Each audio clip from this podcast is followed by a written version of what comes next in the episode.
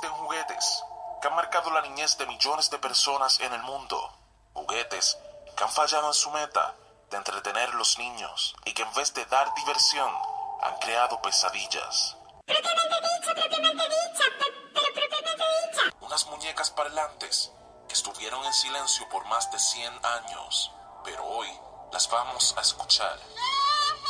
Propiamente dicha, propiamente dicha, pero propiamente dicha. Un programa de...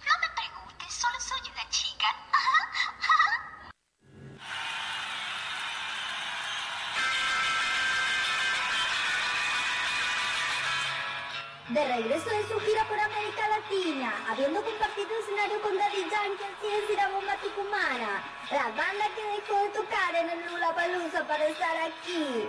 Hoy, desplegando su talento en el centro del escenario, con ustedes en la batería, Mari Panterita Santa Rosa, destrozando las seis cuerdas con los riffs más arriesgados.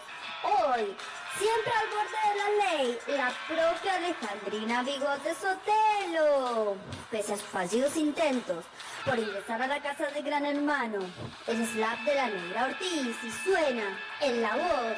Expulsada de los festivales de la tonada por acosar sexualmente a Rally Barrio Nuevo. En patineta, bajando desde Punta Negra, abre el show Paula la China Ciotti.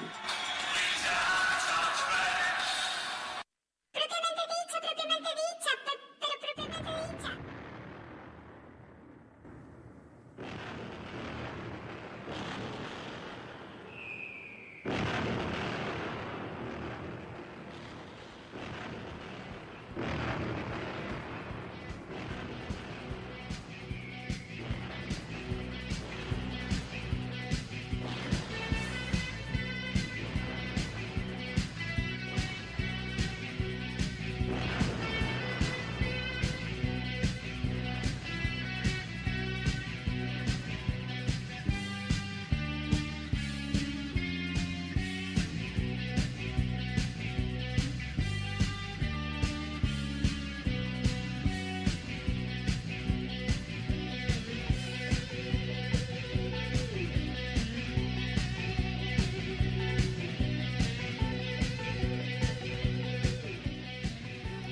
Hola, muy buenas tardes. Estamos acá, esto es propiamente dicha. Estamos en nuestro programa número 14.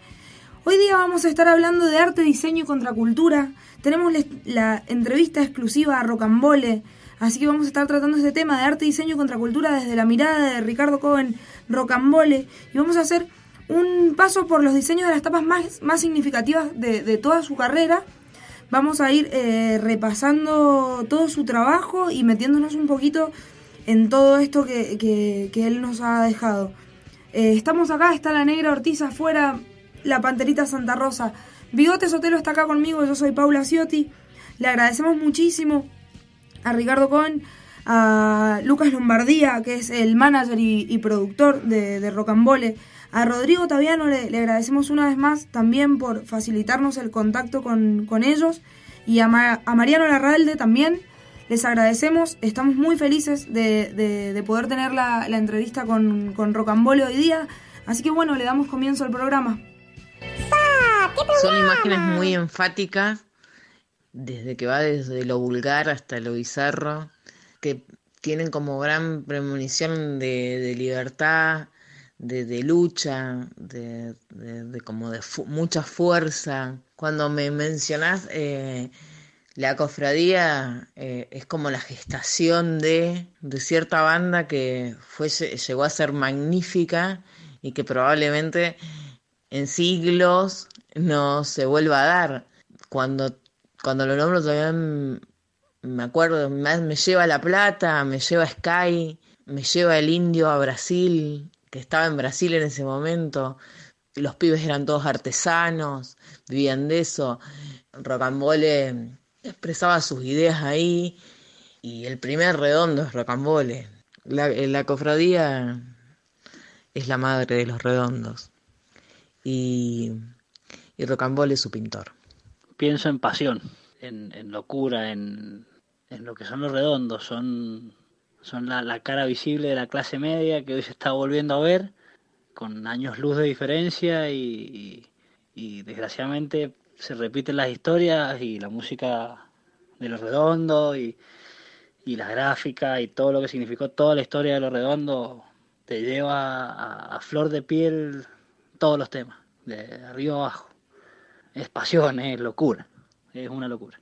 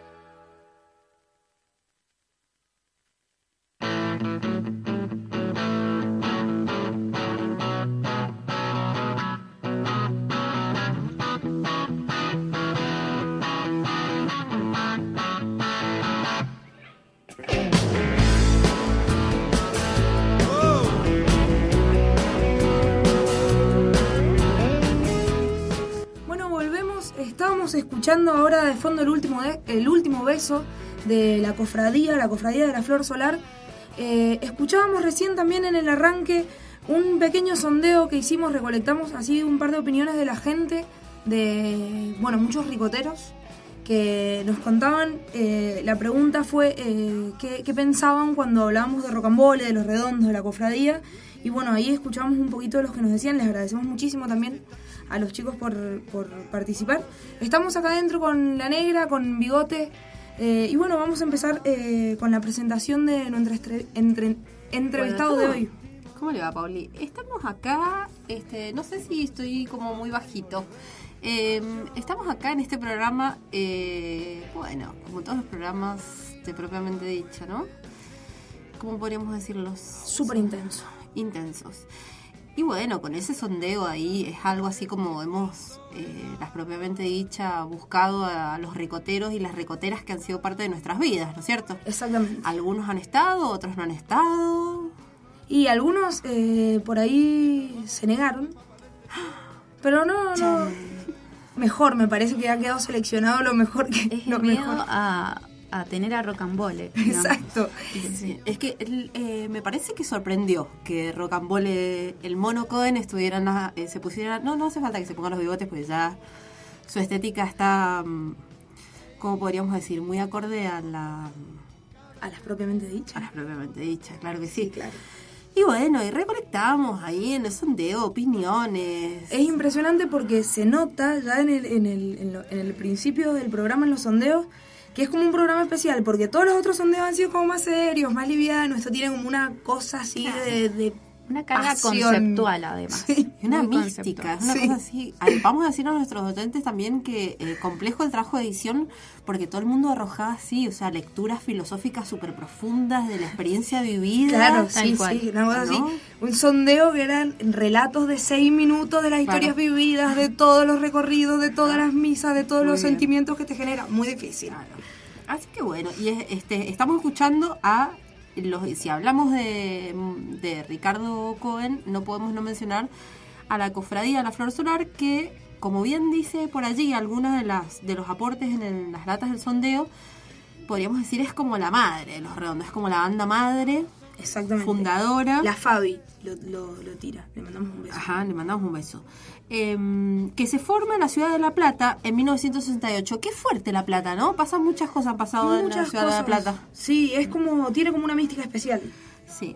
Y bueno, y hay cuestión de que en- ahí en el 68, fines de la década del 60, obviamente, ¿no es cierto? En el contexto com- eh, revulsivo Sí. de fines de la década del 60, comunidad hippie, este, con in- eh, artesanos, artistas, El flower intelectuales. power. Sí, sí, claro que sí. Pacifismo, movimientos contraculturales que este, a nivel internacional tienen su mayor expresión en mayo francés Exacto. y eh, a nivel argentina, digamos, la cofradía de la, Sol- de la Flor Solar eh, integra, entre otros, que participaba, digamos, Sí. Ricardo Cohen, participaba también eh, Miguel Grimberg, un genio, o sea, gran eh, periodista de rock argentino que... Sí, bueno, sí, crítico. totalmente. Él lo, lo nombra mucho en la entrevista a... Sí. a y nosotros lo, hemos- lo hemos mencionado en otros programas Sí, también. también. Y entonces eh, participa, participa eh, Cubero Díaz, Sky también estaba. claro que sí. Y eh, ¿qué más podemos decir? Eh, bueno, tenían como... eh, su primer sencillo lo editaron en el 69. Se llamaba Sombras Fugaz por la Ciudad con La Mufa, que Ajá. fue el debut discográfico de la banda. Que, bueno, sí, después eh, fueron, fueron como los pioneros del rock, junto con, bueno, sí, Almendra, Manal, Los Gatos. Y en 1970 actuaron en el Barrock. Ajá. Estos festivales, ¿no es cierto? Que ya hemos mencionado algunos de Sí, los ellos. hemos mencionado. Los hemos Sí, mencionado sobre todo los de la década del 80 fue- hemos mencionado. Pero esto, esto es en el 70 ya, Sí, ¿no? Ubicamos a la, la cofradía. Junto ahí, entre otros, con Morris, Box Day. Sí, ¿correcto? estuvo Papo. Alma y Vida, eh, Pajarito Saguri, Papos Blues. Y bueno, qué lindo ir a, a un festival en esa época, ¿no? Muy bien. Lo cierto es, iba a decir, que em, Ricardo Cohen diseñó la tapa, ¿no es cierto? Sí. Por esto hemos traído este asunto aquí, El Café de los Ciegos, Exacto. Donde está, entre otros, eh, este gran tema que estamos escuchando, El último beso. El último beso. Genial. Y eh, se disuelven. Que el Café de los Ciegos eh, es el regreso de la cofradía, porque se había dis- disuelto en 1974 con Exacto. todo esto de la dictadura. Vuelven en los 90. Vuelven en los 90. Tras largas décadas. En el 97 vuelven. Como dice la con el Café de los Ciegos. Sí. Y qué sé yo. Ah, digamos, no, lo que iba a decir, esto es importante. Cuando regresan el, un papel histórico importante, un genio local, violero, del, así de la hostia, Morsi Requena, ¿ah? de acá, de nuestra provincia, fue parte de todo ese proceso y ese recorrido Ajá. importante, importante músico que todavía podemos encontrarlos así por este, la, la movida contracultural mendocina. Morsi Requena anda caminando por nuestra ciudad. El otro día estuvo estuvo paseando por Tunuyán. eh, se hizo presente en una de las radios. Lo podríamos haber tenido. Ah, mira. Lo dejamos pasar. Pero lo, lo vamos a este, tener en cuenta. Nos faltan muy, poco, muy Muy pocos pocos programas. programas, pero bueno. Ya vamos a ver. Las masas quieren que sigamos, pero nos hemos propuesto hacer 20 programas, ¿verdad? Banderita. principio. Y este, este programa que... Este, este que, programa, ¿qué número estamos? ¿Estamos desorientados? 14. 14. Programa número 14. Faltan Quedan muy seis, poquitos. seis. Bueno, que podemos, quedan muy poquitos porque. Aparte tenemos el programa del martes que viene que adelantamos, va a ser eh, una edición especial por el encuentro porque nos vamos el viernes a Rosario. Nos vamos el viernes al Encuentro Nacional de Mujeres, polémico encuentro, entre otras cosas, a debatir sobre la despenalización del aborto, educación sexual integral en las escuelas. Sí, queremos también, eh, vamos a ver si, si vamos a hacer, hacernos presentes en Mujeres y Medio para, eh, para poder también así encontrarnos con otras compañeras que estén laburando lo mismo que nosotras. Así que bueno, así. Bueno, Estamos muy bien. ansiosas. Y se, y se viene em, de cabeza, entonces nos vamos a la primera parte de la, De la entrevista. Un Un genio, rocambole. un genio, Cohen. Que, este, qué grande. Yo pensaba después de después del programa que vinimos de todos, de los muchos que hemos tenido, Sí. ¿no? Pero con Liliana Herrero, pero Cohen, qué, qué genio, porque un tipo que está de vuelta ya, o sea, súper Sí, reflexivo un de su grosso profesión total, es impresionante. que nos dé bola. Es un grosso militante. O sea, una actitud totalmente política. Lo leo así. Gracias. Lo mencionaste vos, Pauli, al inicio. Lucas Lombardía, que Sí, es Su, compañero, sí. Y el pie de la mano, Rodrigo Taviano, productor de Melero. Muy y bien, Mariano Rodrigo. Larralde, Sí. que es dibujante, también artista visual. Sí. Vamos a De escuchar. Buenos Aires ellos, ¿no? Todos de ellos. Buenos Aires. Sí, se ponen los bigotes y nos han acompañado para que este programa eh, sea una realidad. Vamos a escuchar la primera de las tres partes que tenemos de la entrevista con Rocambole.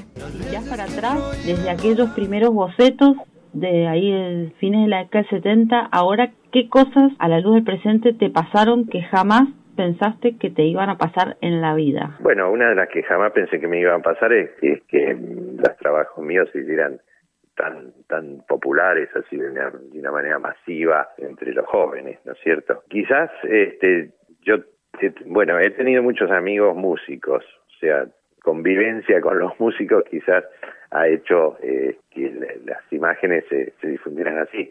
Pero en general los, artistas plásticos o los realizadores de, ilustración, todo eso tienen un perfil bastante más bajo, ¿no es cierto?, que un, que un músico. En general el músico es como que espera un poco que algún día su, su obra sea muy popular, sea muchas veces escuchada, reproducida, etcétera.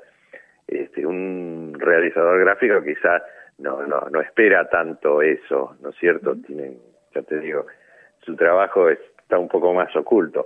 Pero en este caso a mí me pasó y de repente me, me empezaron a tratar de la misma manera que se trata a una estrella de rock. Y eso es una situación bastante rara, porque ya te digo, este, no conozco así que artistas desde el pincel o del lápiz tengan así ese tipo de, popularidad, ¿no es cierto? El, rock, más bien como cultura, ha, dado este tipo de experiencias, ¿no? O sea que no solo fuera una música de moda juvenil, que en su momento lo fue, sino que abarcó una cantidad de, de situaciones, ¿no es cierto? Abarcó un tipo de pensamiento de toda una época y abarcó varias generaciones.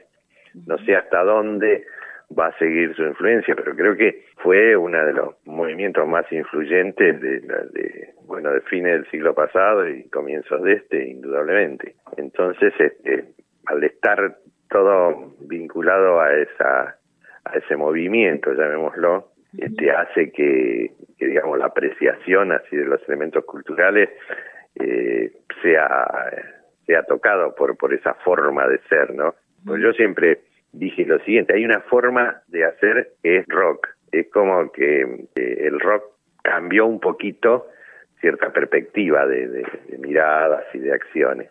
Probablemente, digamos, eh, la cultura rock vaya más allá y no se agote en los músicos, ¿no es cierto? Según lo que vos me decías también. No, no, por supuesto. Yo, creo que ha dado una forma de, de pensar el mundo en, su momento, en el momento que le tocó vivir. No sé hasta dónde llegará la, digamos, el, el asunto, pero fue una impronta que indudablemente no podemos descartar ya desde la manera de, de pensar el mundo. Si, si mirás hacia atrás, mencionaste, digamos, algunos algunos vínculos inspiradores y facilitadores en todo este recorrido de experiencia de la vida. ¿Qué personas, digamos, pensás que hicieron posible que llegues de aquel pibe que quería, que soñaba con poner la imagen en una revista, ahora?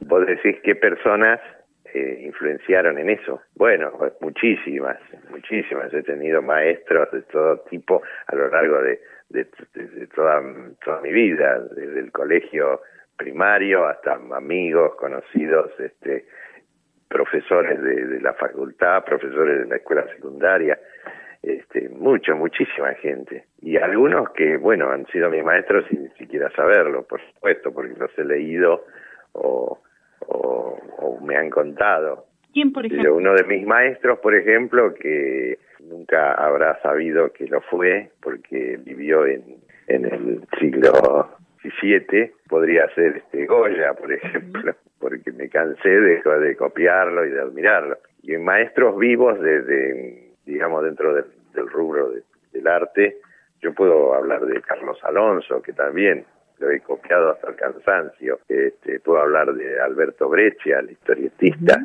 Eh, puedo hablar de Francis Bacon, el pintor inglés. Hay muchísimos, muchísimos, este, sobre todo artistas gráficos.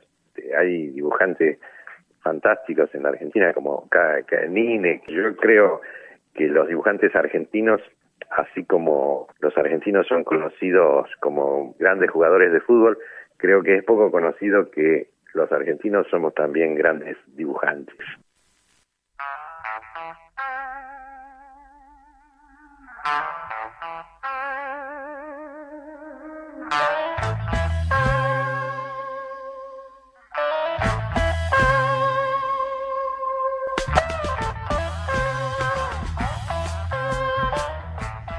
Bueno, volvemos entonces de la primera parte de, de la nota a Rocambole. Estamos escuchando de fondo Pan de Panza de la, bueno, de la cofradía y nos vamos a ir, nos tomamos un pequeño descanso, escuchamos esta genialidad de la cofradía de la Flor Solar.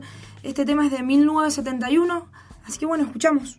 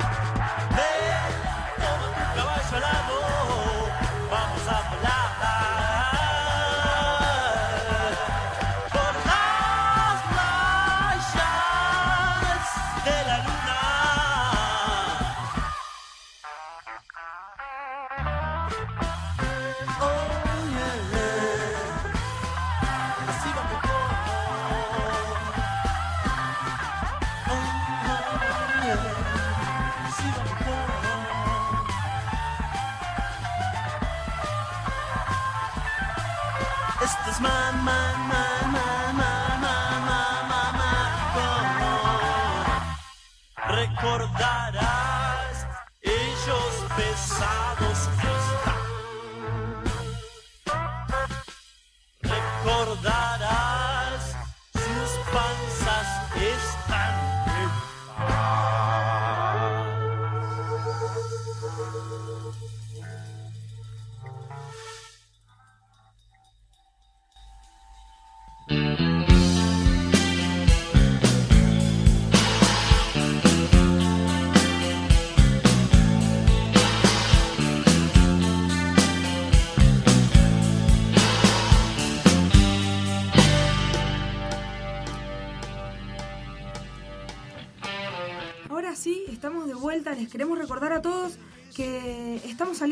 Online por mixlr.com barra fm vínculos, que nos pueden escribir por ahí, ahí tienen un chat, nos pueden escribir al Facebook también, la fanpage es eh, propiamente dicha eh, fm, facebook.com barra propiamente dicha fm, pueden buscar por ahí, seguirnos.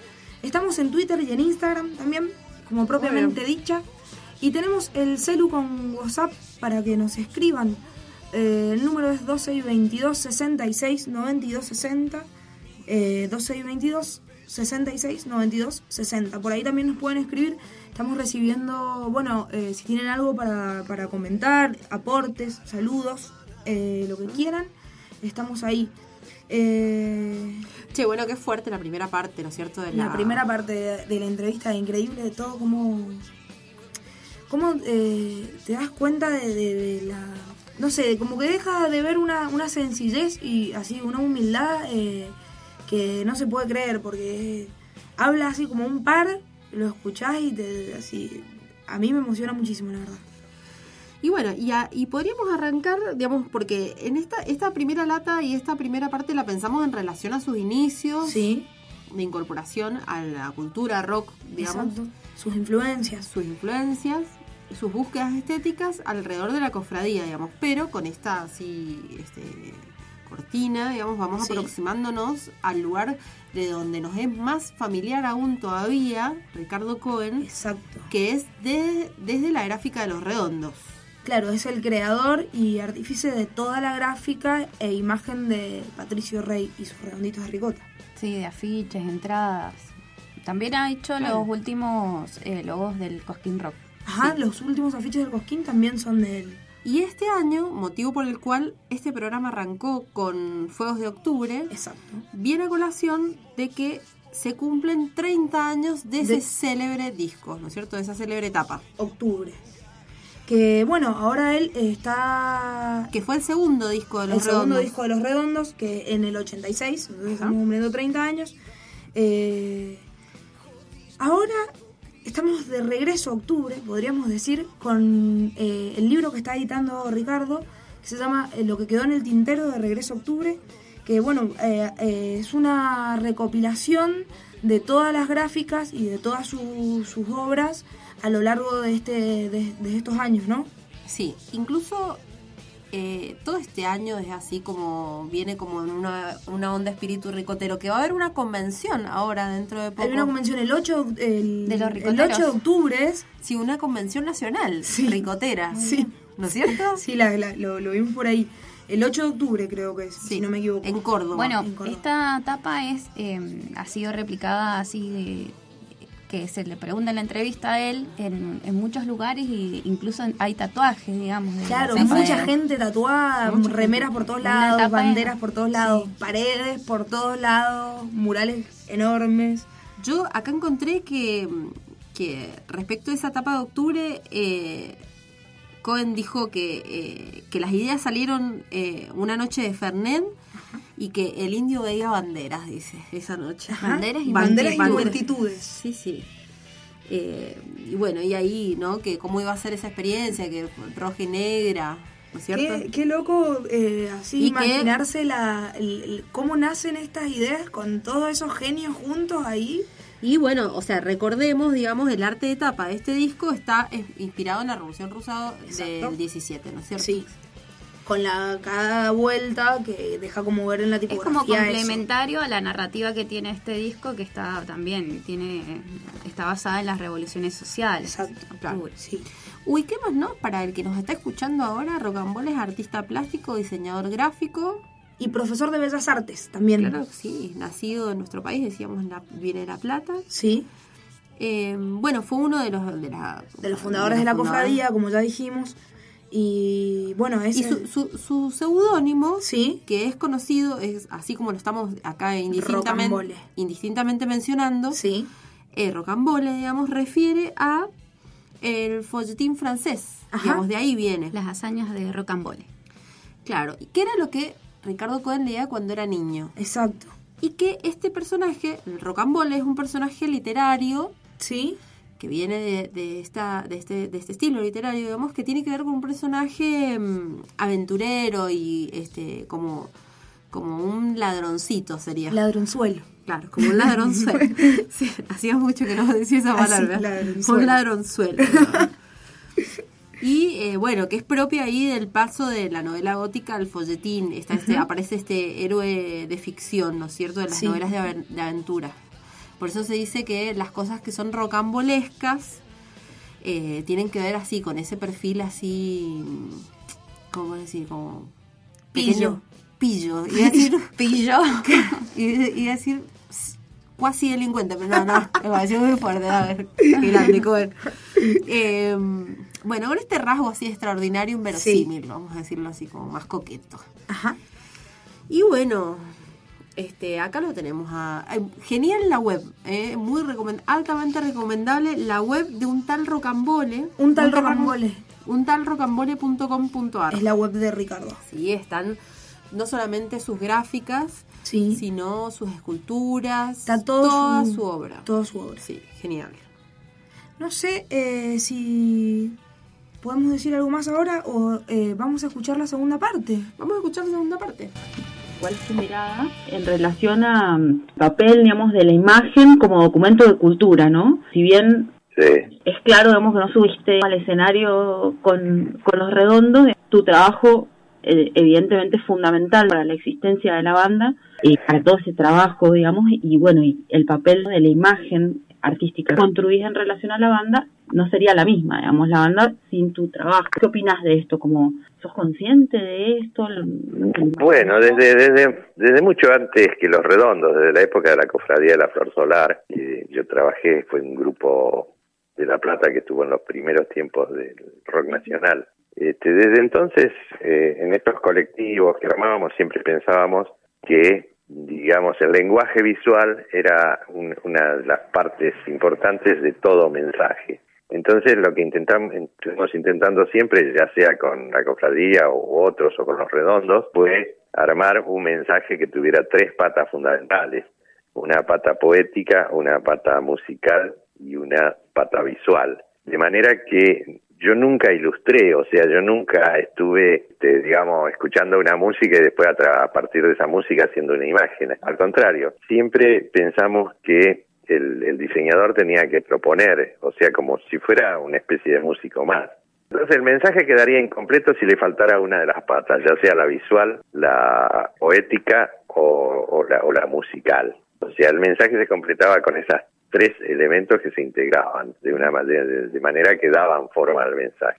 En, en este caso, obviamente, lo visual eh, yo lo considero importante. De hecho, he trabajado toda la vida dentro de esto y en muchos casos he, estudiado bastante el efecto de lo que es la en, la mente el, el, el, asunto de la visión. Este, a mí me parece que en el futuro los diseñadores van a dominar el mundo, yo lo veo venir. Nosotros estamos soportando un bombardeo de imágenes cada vez más preciso, cada vez más sofisticado y cada vez más potente. Yo creo que la enseñanza, por ejemplo, en el futuro va a ser a través de sistemas parecidos a los videogames. Yo veo toda la gente que tiene una pantalla en, el bolsillo, en su cartera, donde fuere, que es la pantallita del teléfono, donde lo que pasan son imágenes. En la casa la gente mira el televisor todas las noches quizás y, y las imágenes lo bombardean, le dicen lo que tiene que comprar, le dicen cómo tiene que pensar.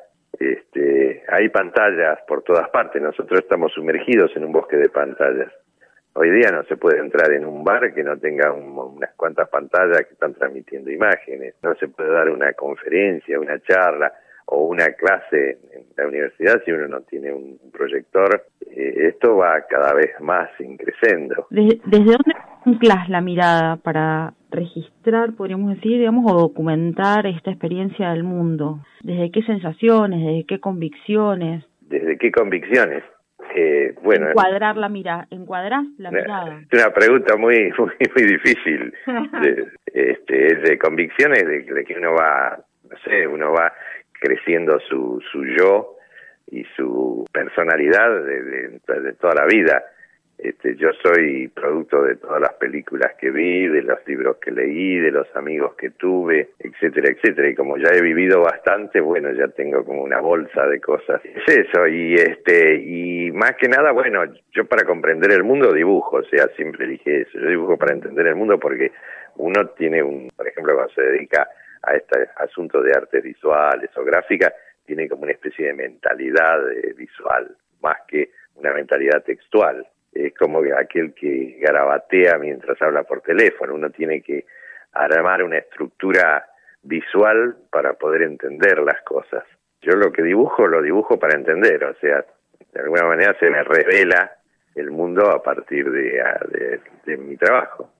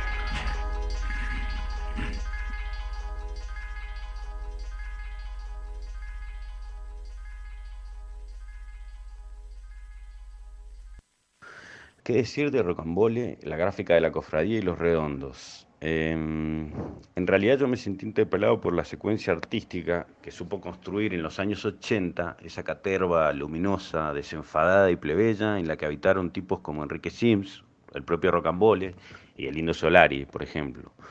Las raíces sesentistas que nutrieron ese caldo se me escaparon, no alcancé a vivirlas. Pero creo que en los 80 y los 90 los cofres de esa caterva lograron generar el encuentro fulgurante entre el tiempo histórico que vive una generación, su densidad política, y un nuevo viejo modo del arte.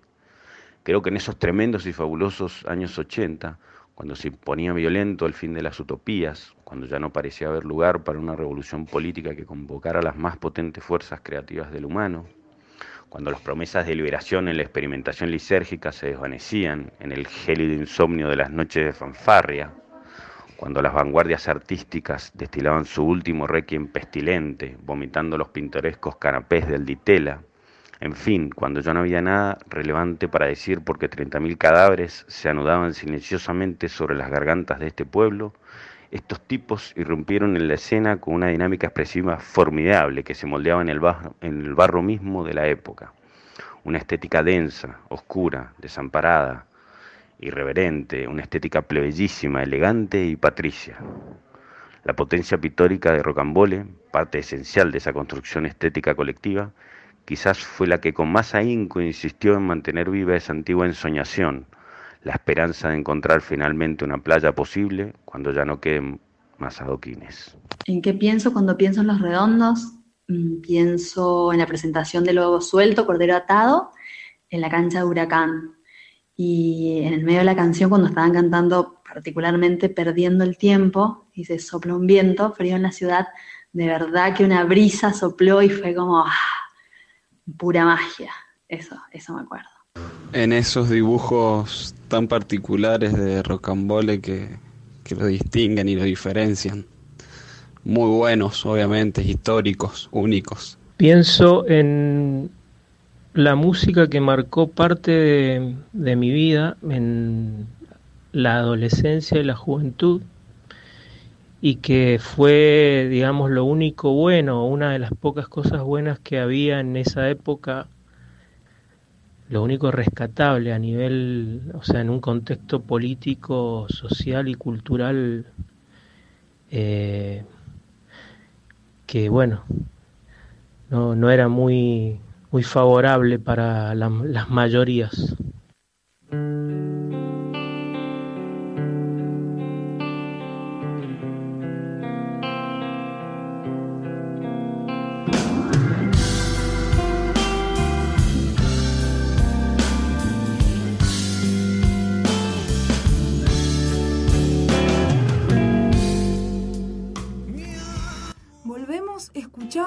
Segunda parte también del pequeño sondeo, aparte de la entrevista de, de Rocambole. Bueno, eh, ahí también teníamos otras opiniones así sobre todo lo que genera él, lo que generan los redondos. Eh, en su lata también, eh, genial lo que nos contaba un poco de su relación con los redondos, cómo era la forma de trabajar, cómo... Qué bueno esto que dice de que, mm, digamos, la, la producción artística interdisciplinaria, digamos, como complementaria, digamos, no es que eh, los redondos sonaban y que Rocambole después dibujaba, ¿no es cierto? Sino que lo pensaban como una construcción colectiva, el sentido del mensaje que se quería comunicar. Claro, exactamente. Como que una cosa no salía, no funcionaba, no fluía sin la otra. Era todo eh, colectivo y al mismo tiempo, se podría decir. Claro. Eh, música y digamos y representación visual Totalmente. iban artísticamente pensados de la mano y estamos escuchando bueno eso enorme digamos a los ricoteros y las ricoteras que han sido parte de nuestras sí, vidas no es cierto sí. estuvimos ahí está mm, pasó el Manuel Cuervo le mandamos un abrazón también ahí el Manolo esta mañana temprano estaba eh, nervioso así por decir algo sé que se sentó como a tratar de escribir así Está muy bien. La Caro también, eh, ahí estábamos, la- esa anécdota de huracán nos trae así eh, recuerdos. Sí. Y aquí más a Nico Sarale también pasó, le mandamos un abrazón también, compañero.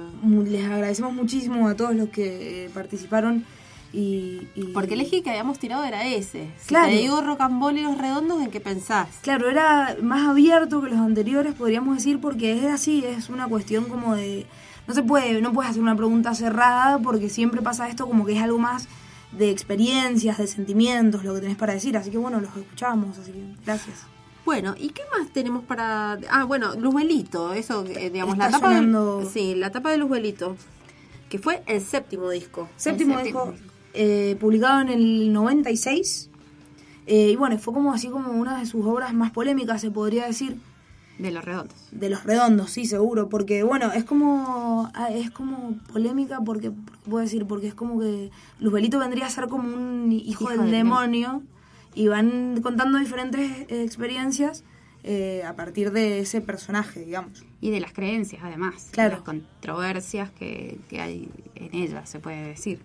Y aparte es la primera etapa que no sale en el disco clásico, de lo, sino en un En la libro. cajita de plástico. En la cajita de plástico, sino en un como un tipo libro de- con ilustraciones. Ajá. diseño de... Todos Cohen, de rocambole, sí.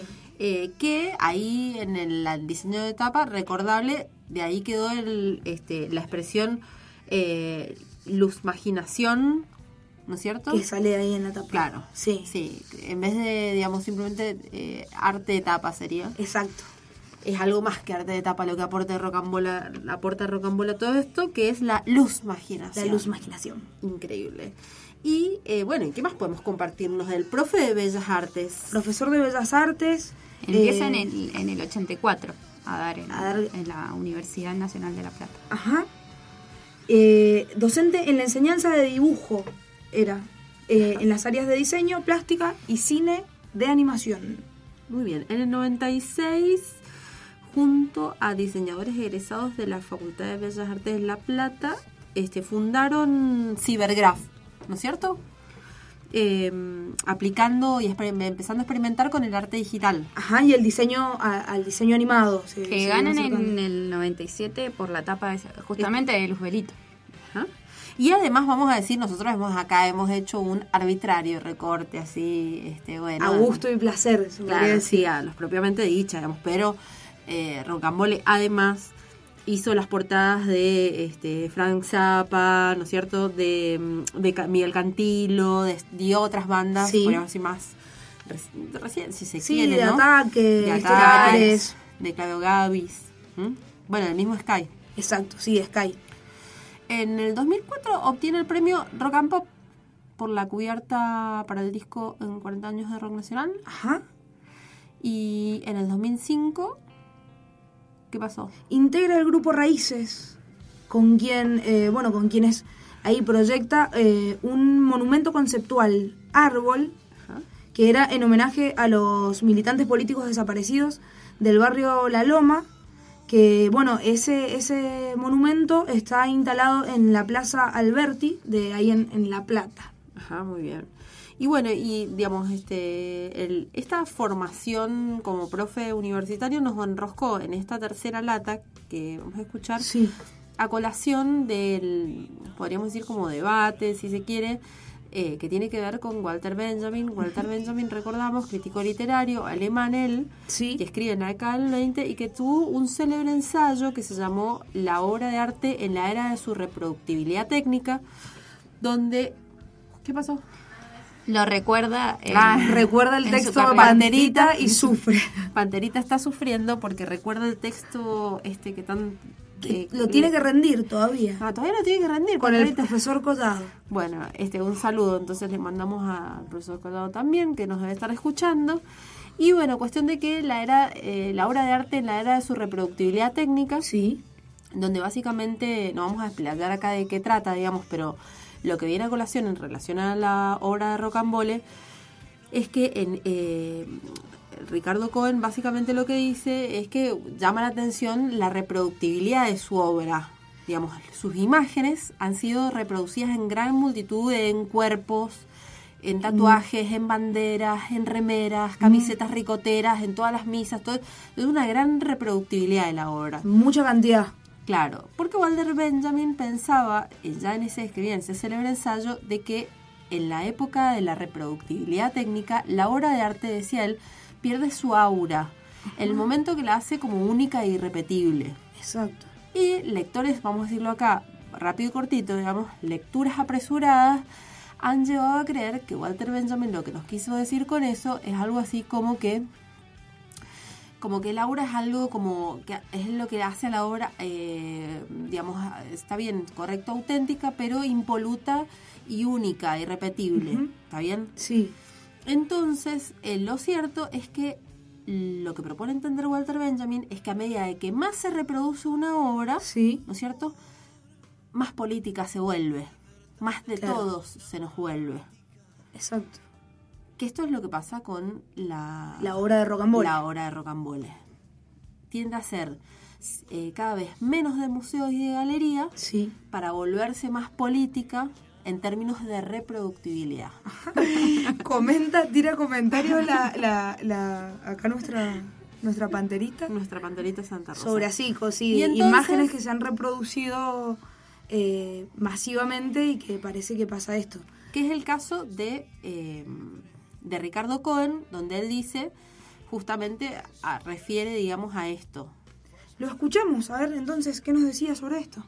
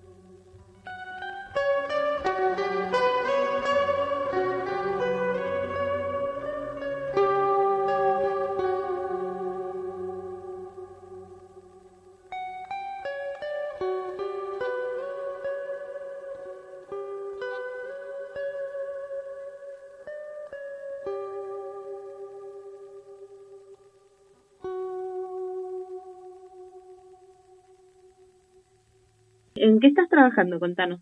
Ah, estoy en, la próxima aparición de un nuevo libro. Eh, a fines de, a principios del año pasado edité un libro que se llama Rocambole, Arte, Diseño y Contracultura, que consistía en imágenes de diversas épocas de, de mi trayectoria, eh, imágenes de gráfica musical, dibujos, bocetos, escenografías, bueno, la mayoría de los trabajos en los cuales he estado involucrado a lo largo de los años. Y además con textos, textos de, amigos que accedieron a, a comentar algo de los temas de mis trabajos.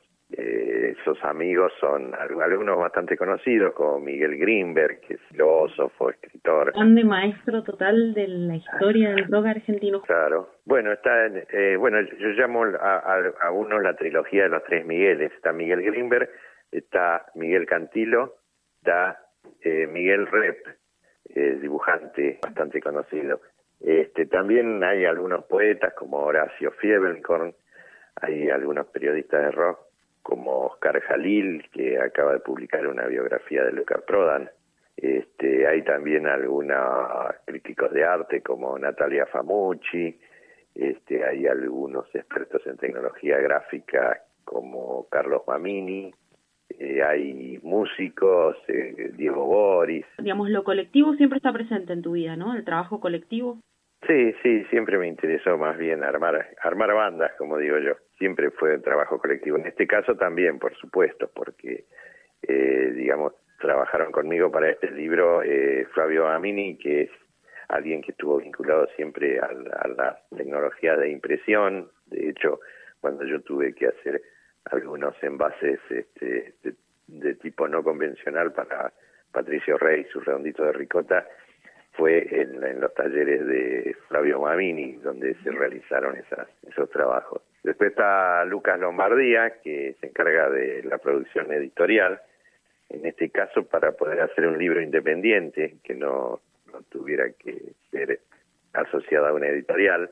Eh, aprovechamos las plataformas de internet de tipo crowdfunding. Eh, en este caso la plataforma era Panal de Ideas, donde uno puede presentar un proyecto cualquiera y si consigue adherente para ese proyecto se puede financiar previamente, es como conseguir accionistas. ¿Cómo pensás tu obra en relación a, a este desarrollo tecnológico?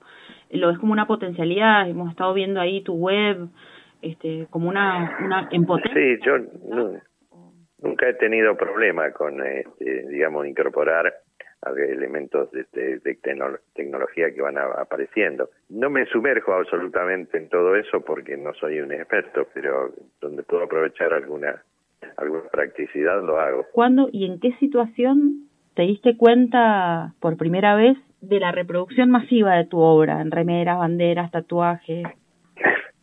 Bueno, este, en el caso de la, de la reproducción o la reproductividad técnica, como dice Benjamin o Benjamín, mejor, este, me parece que, y eso yo lo descubrí bastante antes. Me parece que lo descubrí cuando era niño.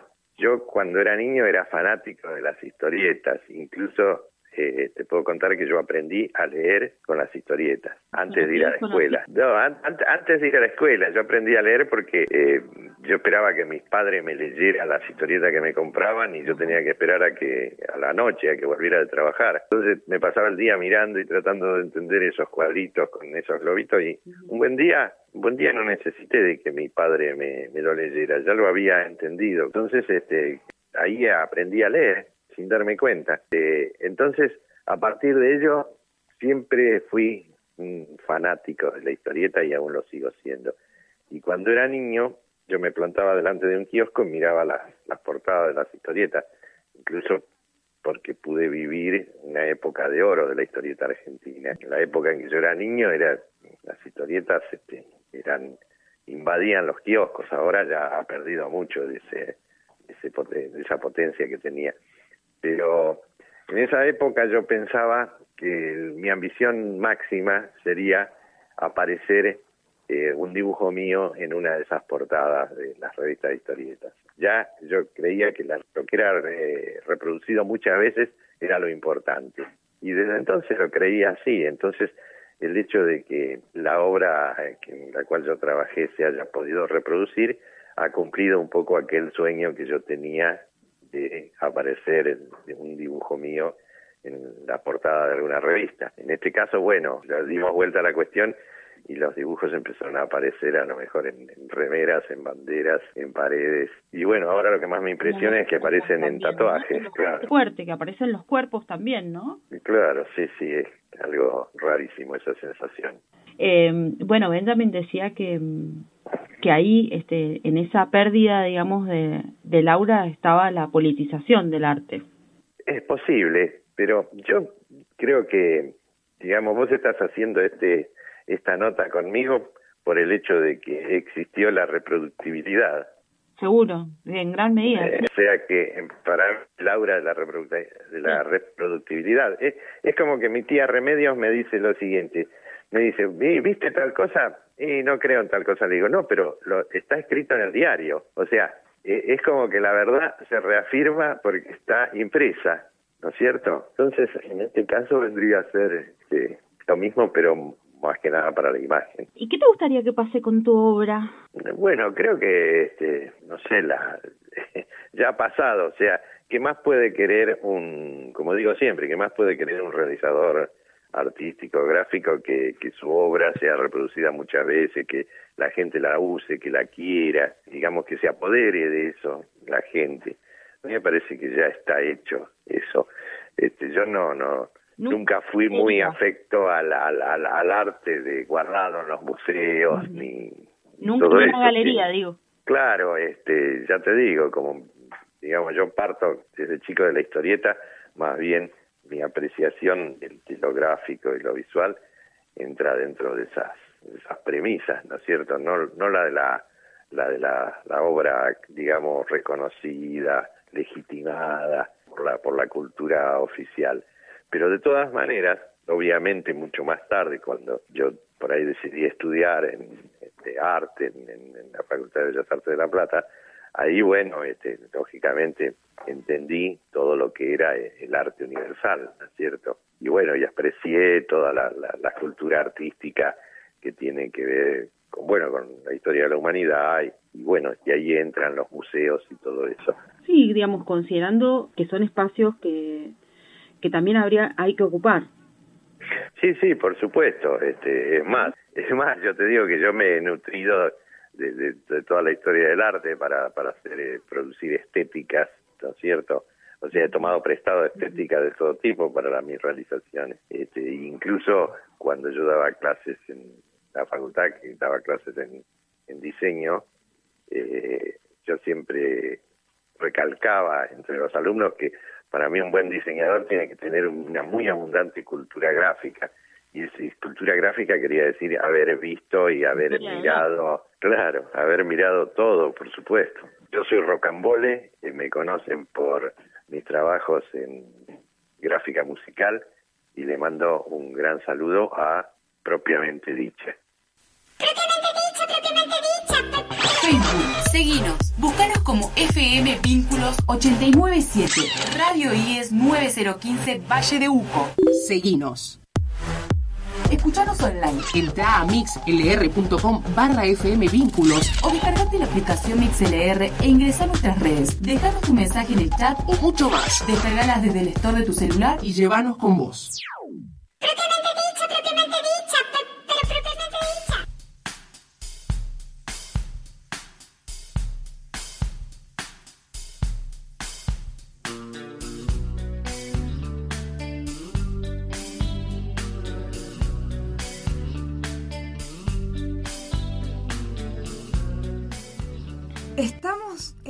de vuelta.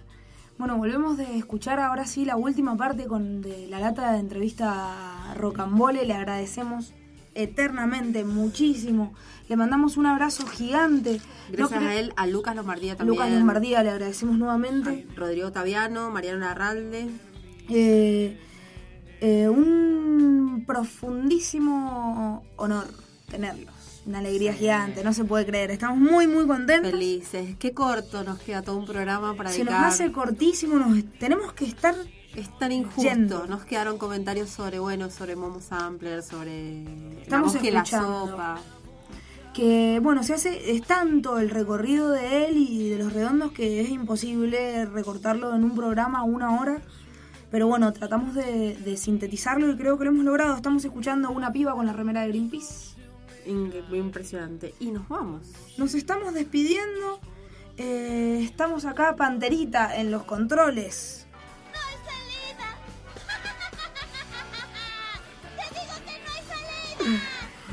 Acá adentro está la eh, Ale Bigote Sotelo y a Negra Ortiz. Yo Bueno, soy nos vamos. Paula. Nos vamos, felices. Súper Felices. felices. No lo soñamos. No, lo soñamos.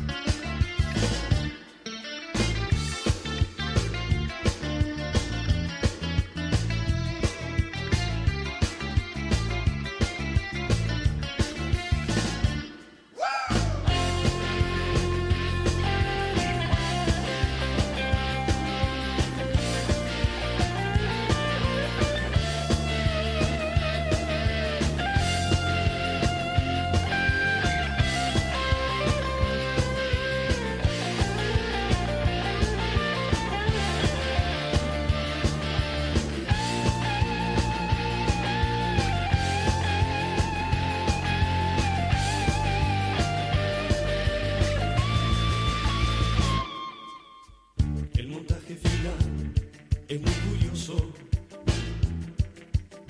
y es en verdad realmente entretenido. Pues en la oscura multitud desprevenido, tiranizando a quienes te han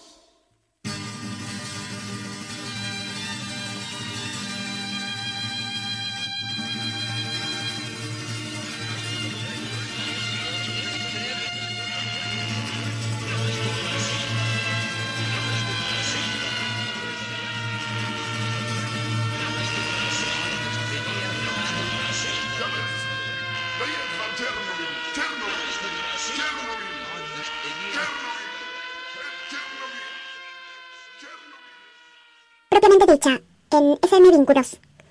Eh, FM Vínculos era, ¿no?